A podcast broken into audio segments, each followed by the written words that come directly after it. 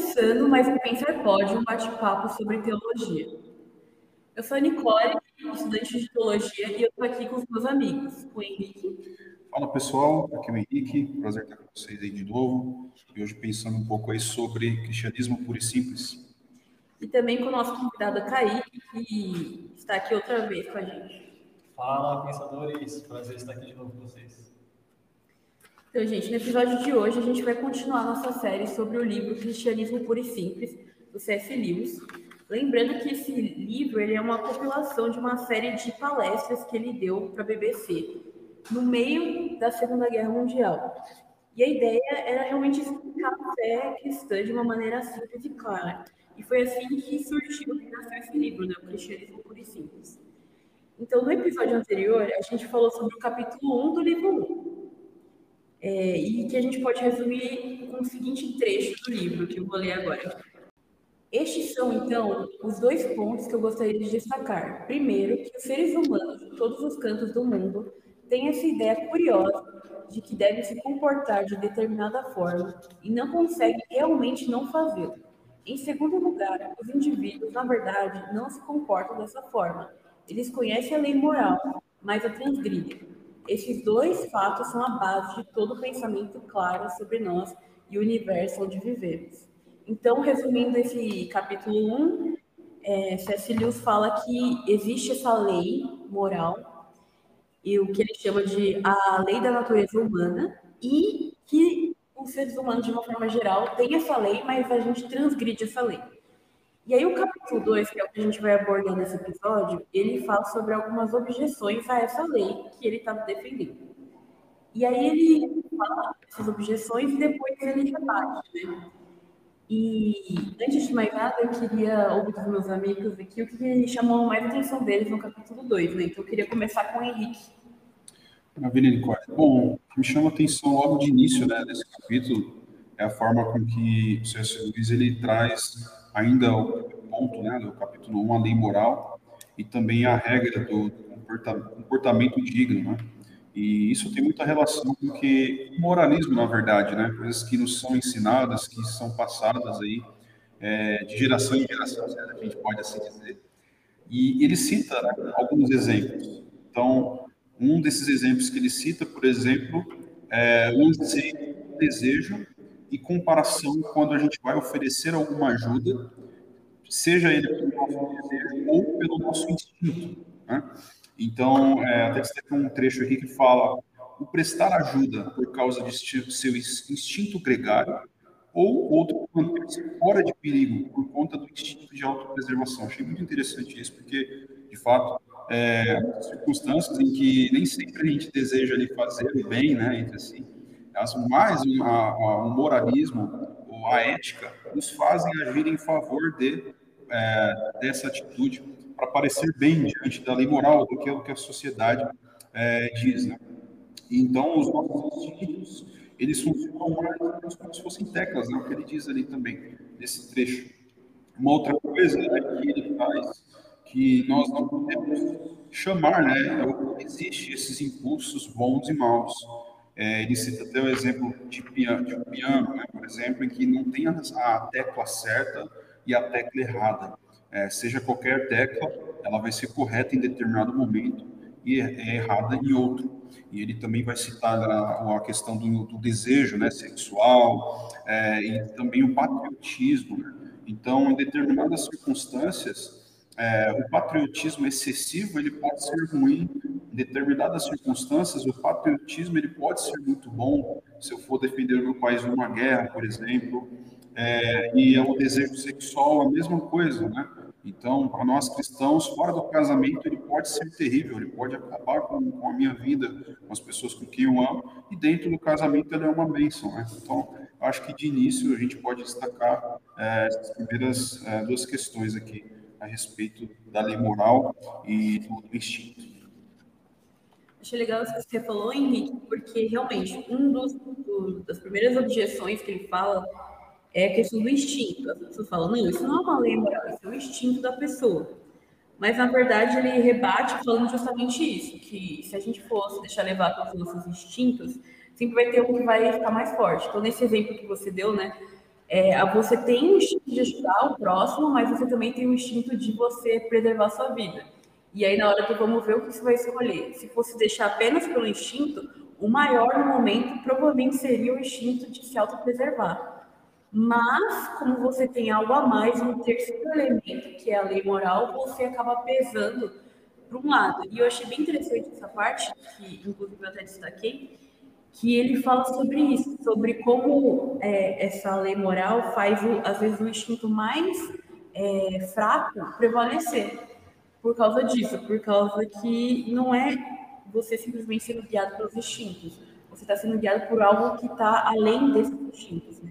Então, esse primeiro ponto é bem importante mesmo, a questão do instinto, né? que ele está é, rebatendo, falando, não, não é só um instinto, é uma coisa a mais do que o instinto. Essa questão da lei natural do homem. E agora eu queria ouvir do Kaique, o que, que chamou a atenção nesse capítulo? Bom, eu acho muito interessante esse capítulo, ele começar respondendo algumas objeções. Geralmente, quando a gente escreve alguma coisa, a gente sempre tem uma paixão por aquilo que a gente está defendendo. Só que ele teve a sensibilidade de ouvir aquelas pessoas que discordavam dele, para também poder ter a oportunidade de explicar melhor o seu ponto de vista. E é muito curioso porque ele vai separar em duas categorias. A primeira categoria, que vão alegar que a lei moral pode ser apenas os instintos, como já foi falado pelos meus colegas aqui.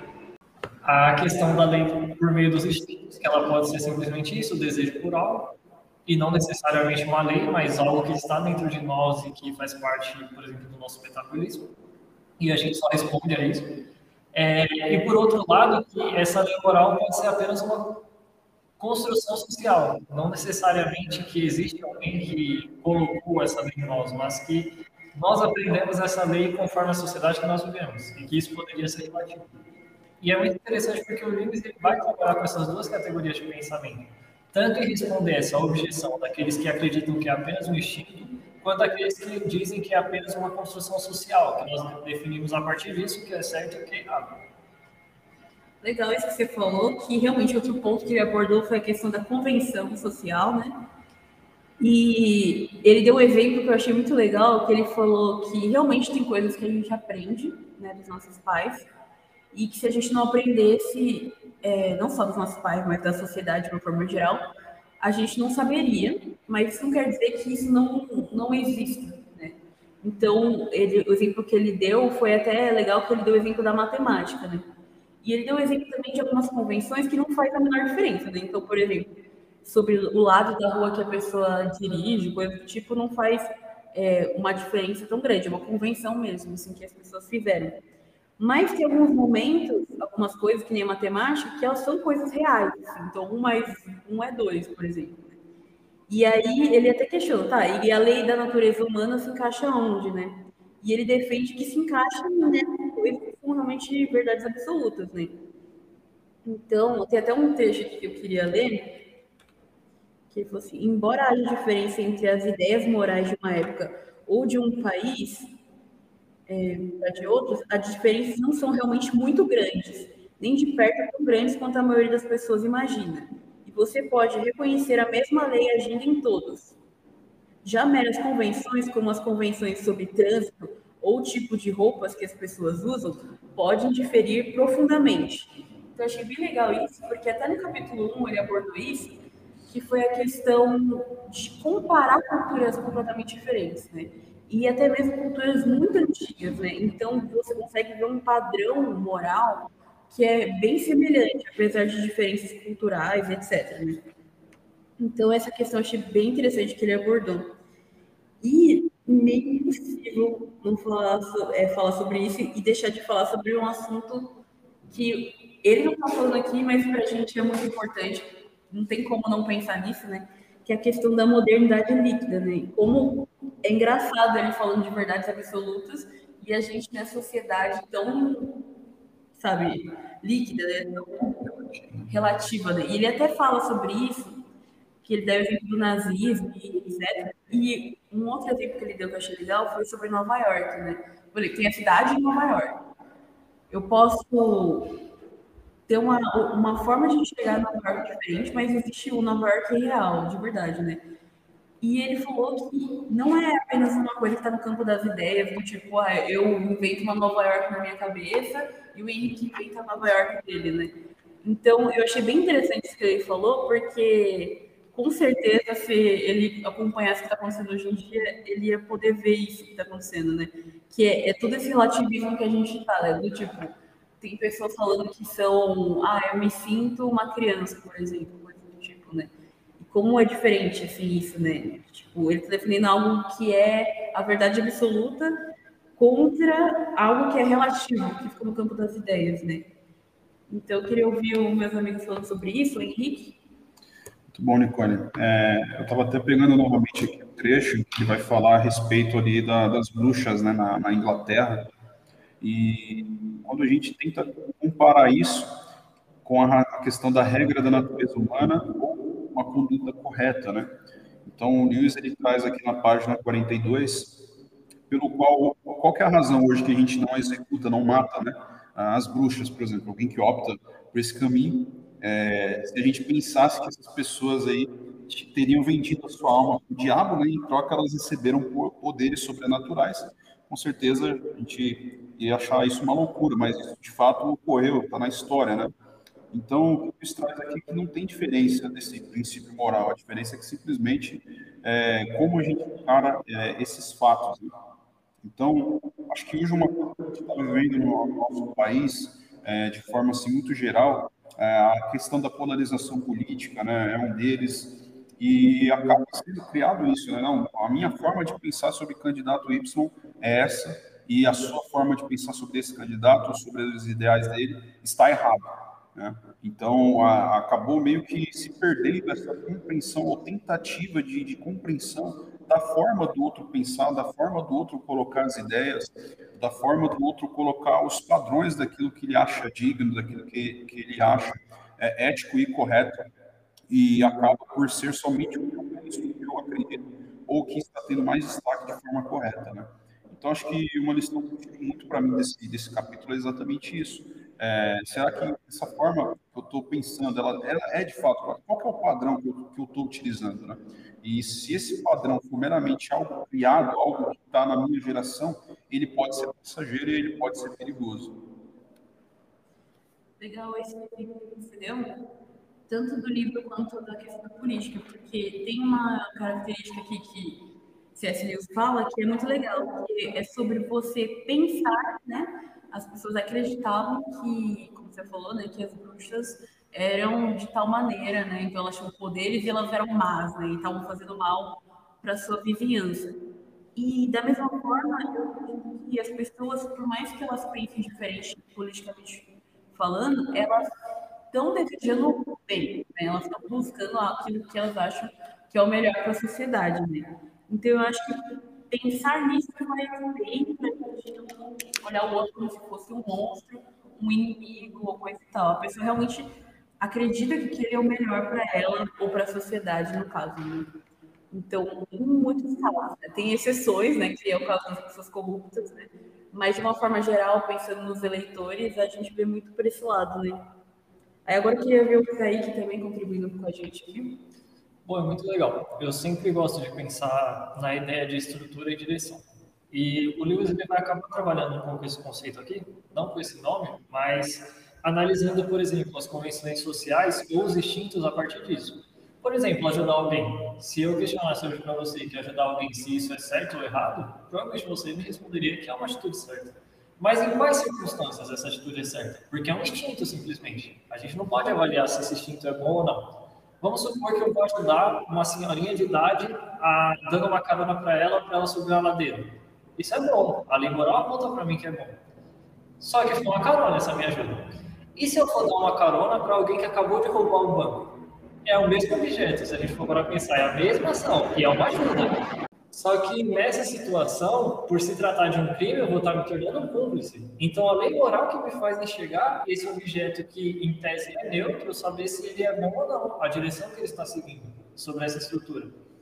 E por isso ele acaba, de certa forma, refutando aqueles que diziam que era só instinto ou que era só convenção social. Porque se não for essa lei moral que nos define como dizendo que é certo ou errado, mediante alguma circunstância, qualquer instituição poderia ser neutra. Não existiria, por exemplo, a gente questionar o que foi o nazismo, porque é simplesmente uma condição social, uma estrutura que foi criada. Imagina uma criança que nasceu durante o período do regime nazista. Para ela é normal. Então, o que faz avaliar se isso é bom ou ruim?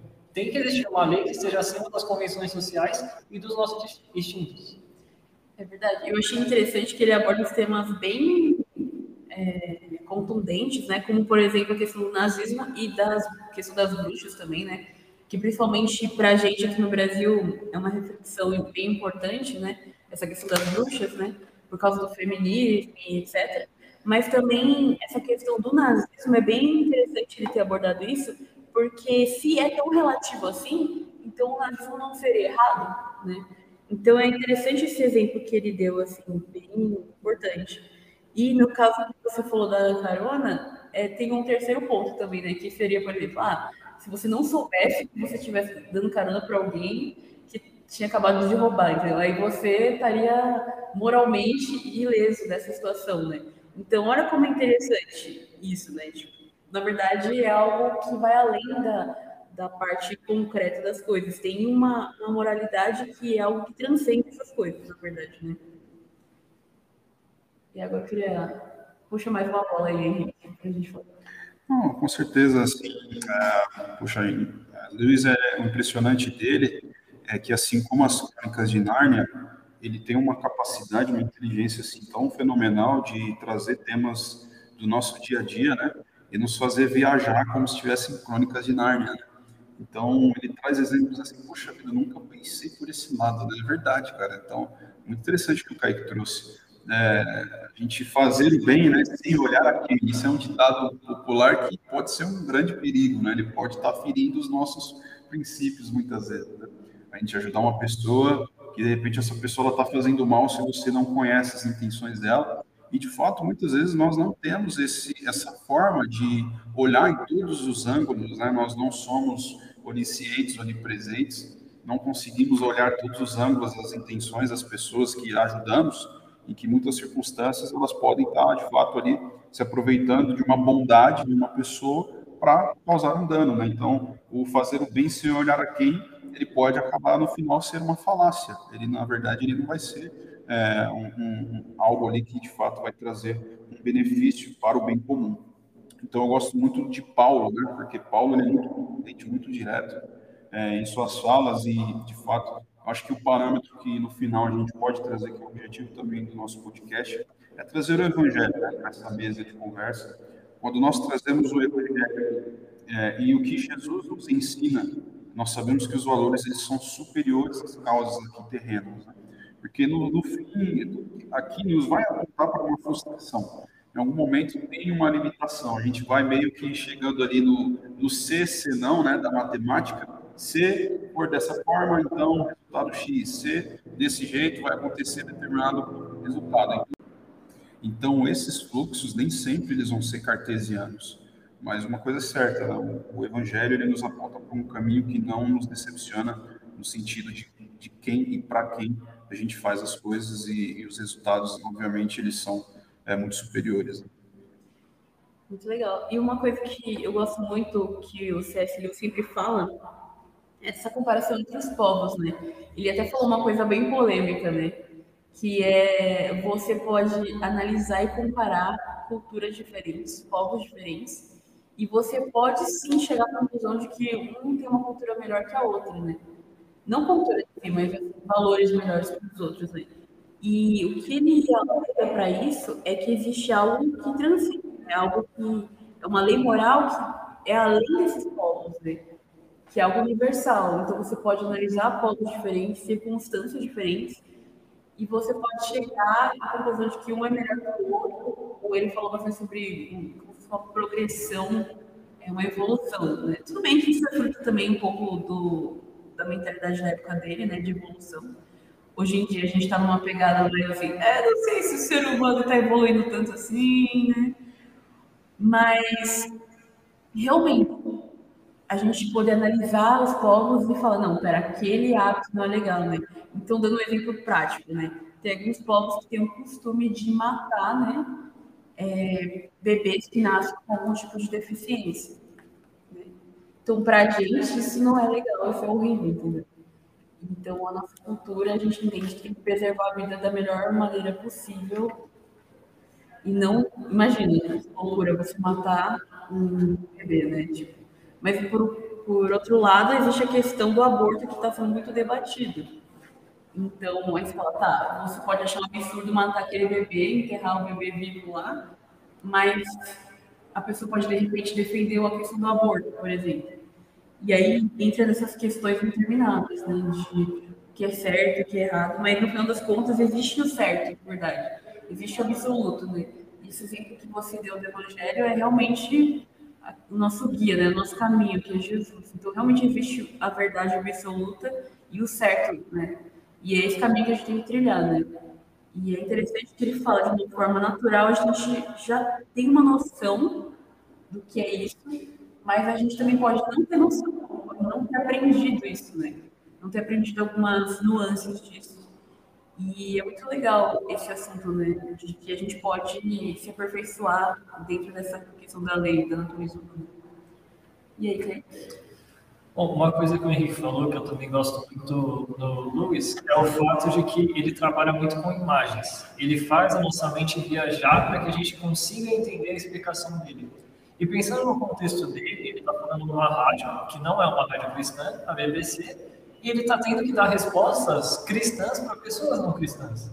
E eu entendo que esse fator da imaginação ajuda a trabalhar até mesmo o conceito da revelação geral, porque ele está apontando coisas no dia a dia daquelas pessoas que mostram para ela que existe algo a mais, que existe uma lei que está acima delas, que ele decorrer, lógico. Nos próximos capítulos a gente vai abordar mais esse assunto, né?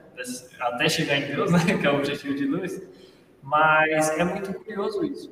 E eu acho interessante quando ele faz, por exemplo, a comparação do casamento, né? Entre culturas, né?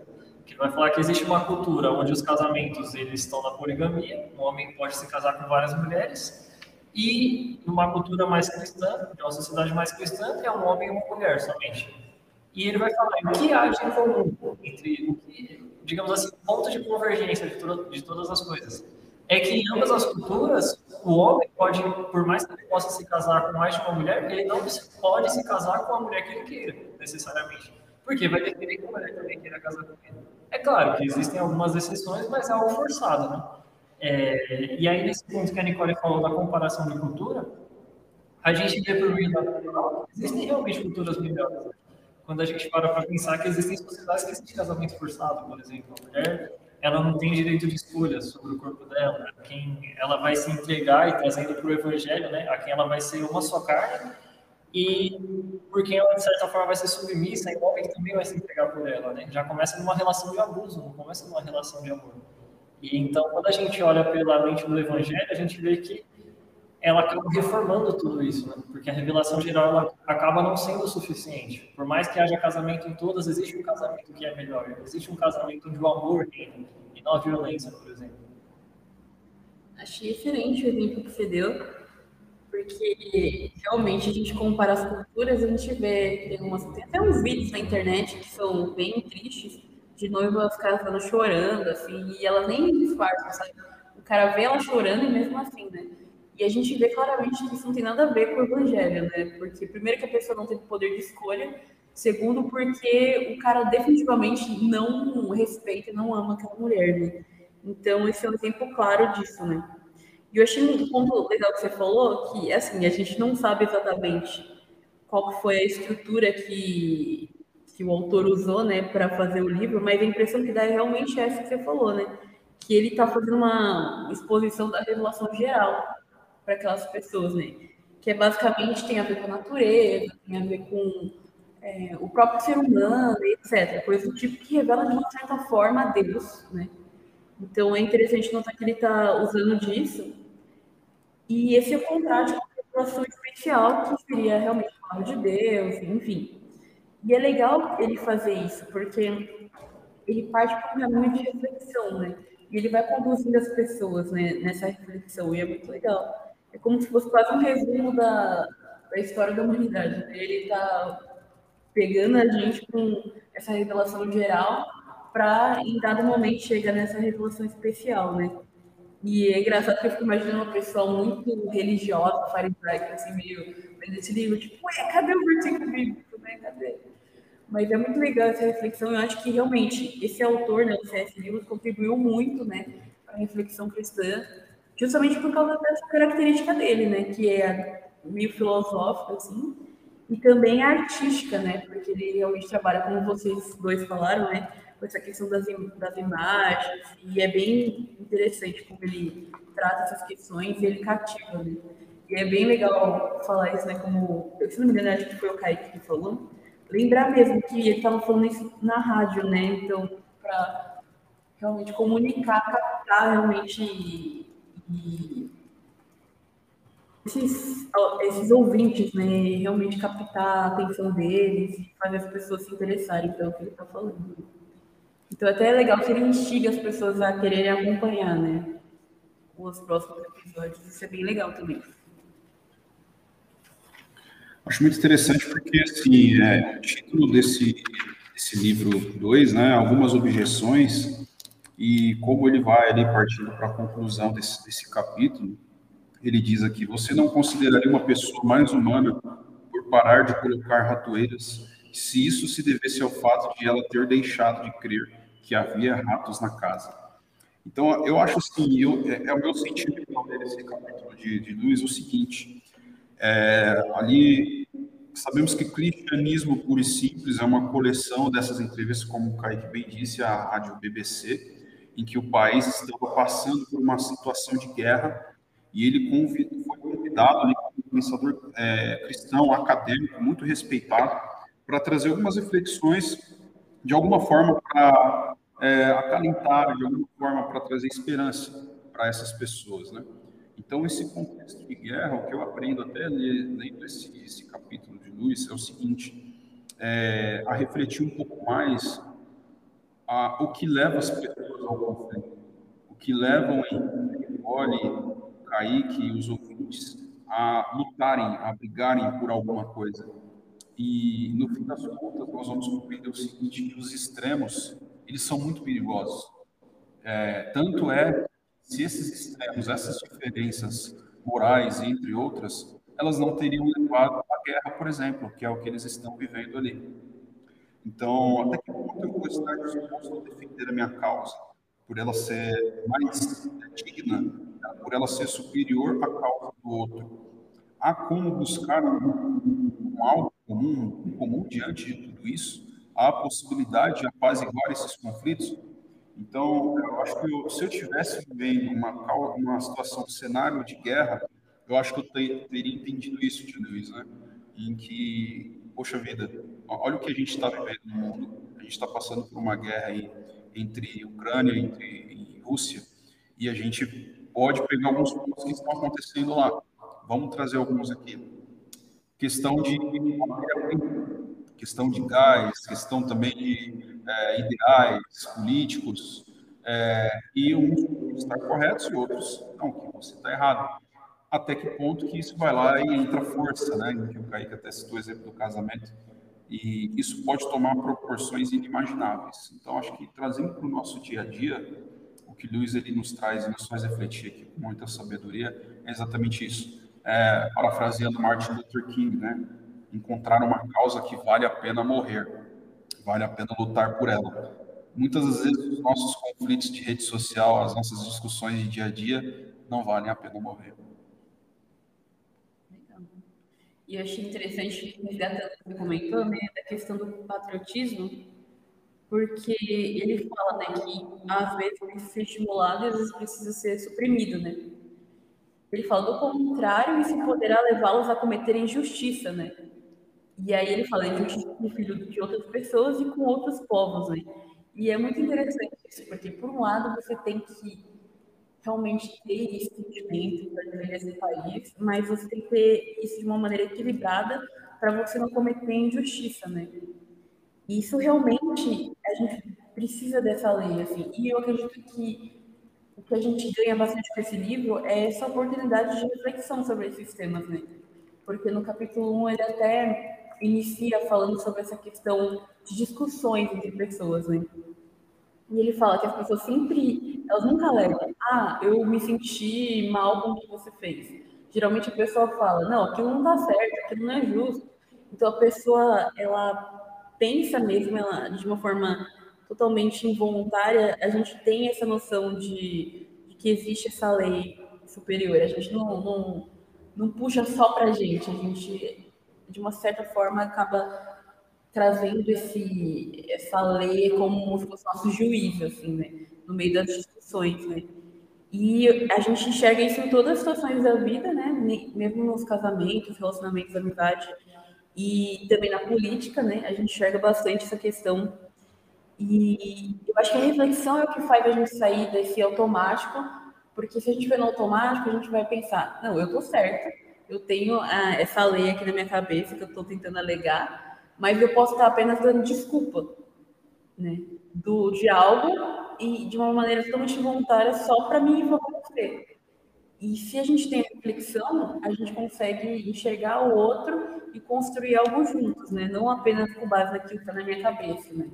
Porque se eu consigo dialogar com vocês, eu consigo saber o que está na cabeça de vocês e a gente consegue chegar a algum lugar. Agora, se não tem o um diálogo, fica todo mundo achando que está certo, todo mundo achando que está seguindo essa lei e que é injusto o que o outro está fazendo, mas a gente não abre espaço para esse diálogo, que é o que poderia enriquecer a gente, né? É muito bom. Eu vejo que esse aspecto da moral que o Lewis apresenta, como eu falei tempo atrás sobre a revelação geral, é que acaba sendo algo que é intrínseco a todo ser humano. É, a gente sempre vê que não existe um ser humano que não é religioso, né? independente da cultura. Eu citei até recentemente meus colegas um exemplo de um professor que eu tinha que era um ateu ferrinho, assim, bem militante.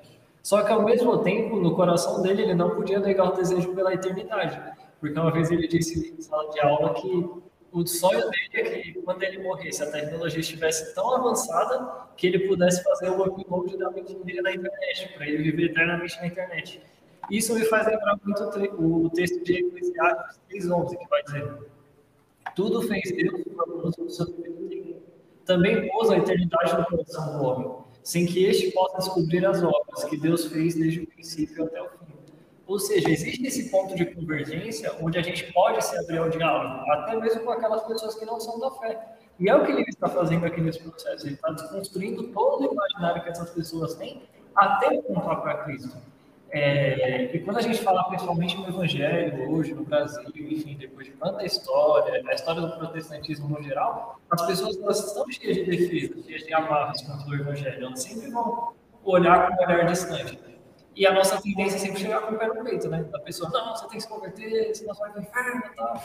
De uma forma tão violenta que a pessoa ela cria mais resistência ainda.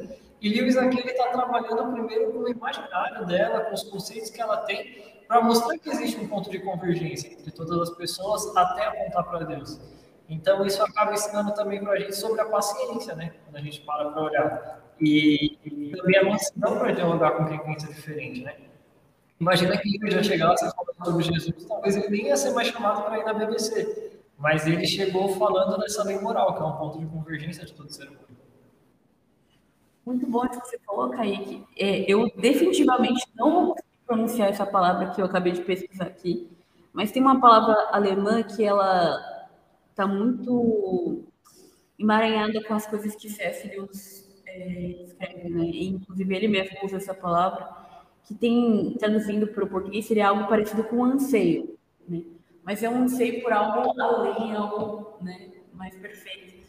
E isso tem tudo a ver com o que você está falando. Então, realmente, quando você está lendo aqui, a gente já no começo consegue perceber que ele está apontando a gente para um anseio, para algo que a gente está buscando, mas consegue. A gente é falha nisso, a gente tem essa lei, mas a gente não consegue e a gente procura desenvolver ela, mas a gente não conseguiu. E tem essa dor dentro do nosso coração, uma saudade por algo que é esse ideal, essa verdade, né? Então, esse é esse anseio, né? E a gente vê isso em outras obras de C.S. Lewis, como, por exemplo, Crônica de Nárnia. Eu até ouvi o Jonas Madureira falando sobre isso esses dias é, que sempre leva a gente para essa questão do anseio, né? Em todas as obras de, de Crônicas de Narnia, sempre tem essa questão do anseio, né? Um exemplo prático, né? Do móvel ou do objeto, do elemento que anseia voltar para o seu planeta, para sua Terra, enfim. Então, essa coisa do anseio por algo que a gente pertence, assim, né? Então, é uma coisa que C.S. Lewis aborda bastante e é muito interessante, porque é o que a gente vive na realidade. A gente tem um, algo nós, esse anseio por algo maior e perfeito, e a gente fica muitas vezes lutando entre si, né? Mas na verdade a gente está buscando por isso, sabe? E a gente acaba sendo às vezes frustrado quando a gente busca essas coisas sem reflexão e principalmente sem Deus. Né? Muito bom, é, assim, é, primeiro que é, é ótimo, né, gravar sobre luz, gravar com vocês, né, e eu acho que uma outra questão, a gente pode trazer aqui a questão do equilíbrio, né, equilíbrio para não cometer injustiça, e também ao mesmo tempo humildade, humildade para reconhecer que, de fato, em muitas áreas, é, nós cometemos injustiças ao não estar abertos para ouvir a cultura do outro, a ouvir a questão moral do outro, por mais diferente, por mais absurda que ela pareça ser. É, não estou dizendo aqui que a gente vai abrir exceções para tudo, mas a questão do diálogo, como a Nicole bem disse, a questão do, do ouvir, isso aí é, é primordial, é primordial, porque quando a gente deixa de ouvir, a gente já deixou de aprender. Quando a gente acha que sabe tudo, a gente já não tem um espírito ensinável, né? E fica muito difícil manter um diálogo com uma pessoa assim, fica difícil é, a pessoa entender.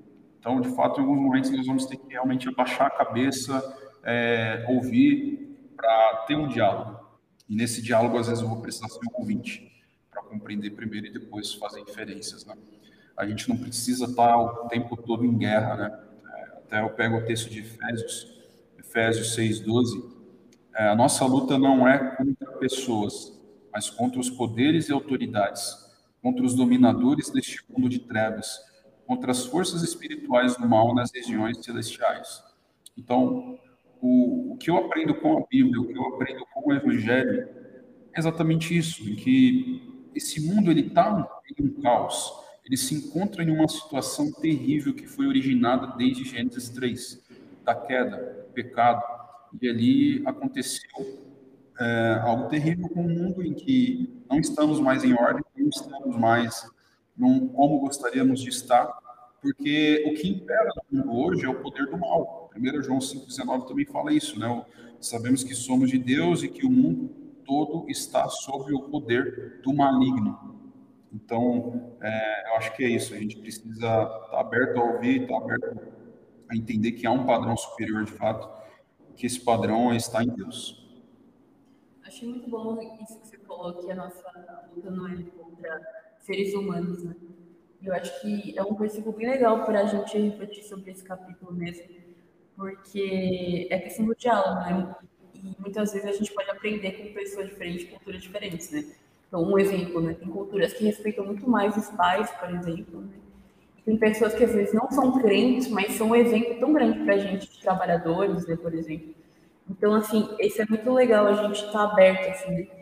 E a gente tem que fugir dessa questão do preconceito, né? De você ficar apenas com seus pares, né? Conversando sobre outra pessoa e você ir diretamente para a pessoa e falar com ela, sabe? Sobre isso, você vai conseguir dialogar e chegar realmente a conclusões, né?